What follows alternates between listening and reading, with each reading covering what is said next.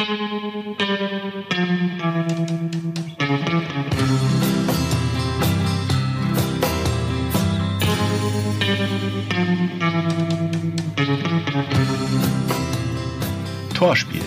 Ein Tor, das sich hören lassen kann. Torschütze. Hiroshi Kiyotake, 1. FC Nürnberg. Zeitpunkt. 86. Spielminute. Zum Stande von 4 zu 2. Gegner. TSG 1899 Hoffenheim. Der Israeli Almog Cohen trägt den Ball in Richtung des gegnerischen Tores. Die Hoffenheimer Verteidigung ist vollkommen unorganisiert. Cohen steuert zwischen Mittel- und Teilkreis auf Marvin Comper zu, der seitlich in Cohens Weg hereinläuft. Cohen hebt den rechten Arm zum Zeichen, dass er nun das Spiel in eben jene Richtung verlagern will. Er dreht seinen Körper von Comper weg, erlangt so eine gute Stellung zum Zuspiel auf Hiroshi Kiyotake. Cohen lässt sich enorm viel Zeit, so viel, dass auch der Hoffenheimer Rudi wieder in den Verteidigungsverbund einrücken kann. Schließlich folgt der langsame Pass, den Comper fast noch abfängt.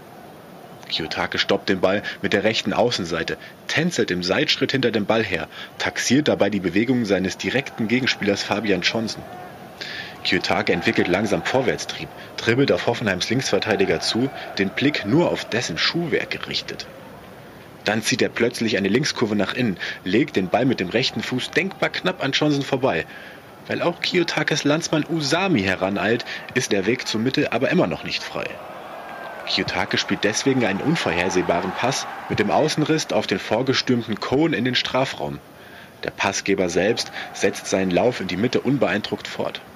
Gleich vier Verteidiger, Comper, Rudi, Johnson und Usami konzentrieren sich vollends auf Almog Cohen.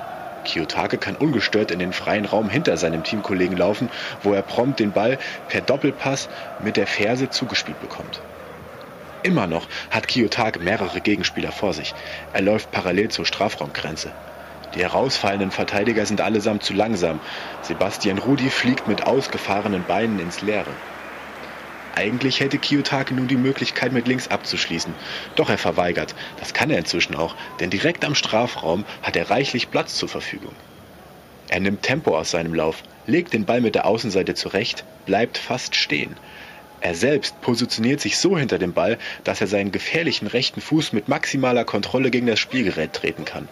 Es ist fast wie eine Standardsituation aus dem Spiel, ohne Mauer. Kiyotake schnibbelt den Ball auf den kurzen Pfosten. Keeper Castells steht etwas weit vor dem Tor, sodass er keine Finger in die krumme Flugkurve des Balles bekommt, der punktgenau gegen das untere Viertel des rechten Innenpfostens prallt und auf der gegenüberliegenden Torseite ins Netz tänzelt. Nach einem furiosen Auftakt in die Saison meldete sich Kiyotake mit diesem Tor eindrucksvoll zurück. Auch sonst überzeugte der Japaner beim 42 Sieg, erzielte das 1 zu 0, war torgefährlich, umtriebig, laufstark, bereitete einige Chancen vor, vergab selbst noch eine Großchance freistehend nach einem Alleingang. Der Torschütze selbst gibt sich dennoch bescheiden. Es war nicht mein bestes Spiel. Meine persönliche Leistung fand ich im Spiel gegen Mainz besser. Ich hätte meine Chancen besser nutzen müssen, doch dazu fehlte mir die Ruhe. Und vielleicht auch der Saft. Vor seinem Wechsel spielte er noch bis Juni in der J-League und hatte deswegen fast keine Sommerpause. Der Junge hat den letzten Tropfen im Tank, meinte sein Trainer Dieter Hecking. Dass er trotzdem so spielt, das ist dann einfach seine Qualität.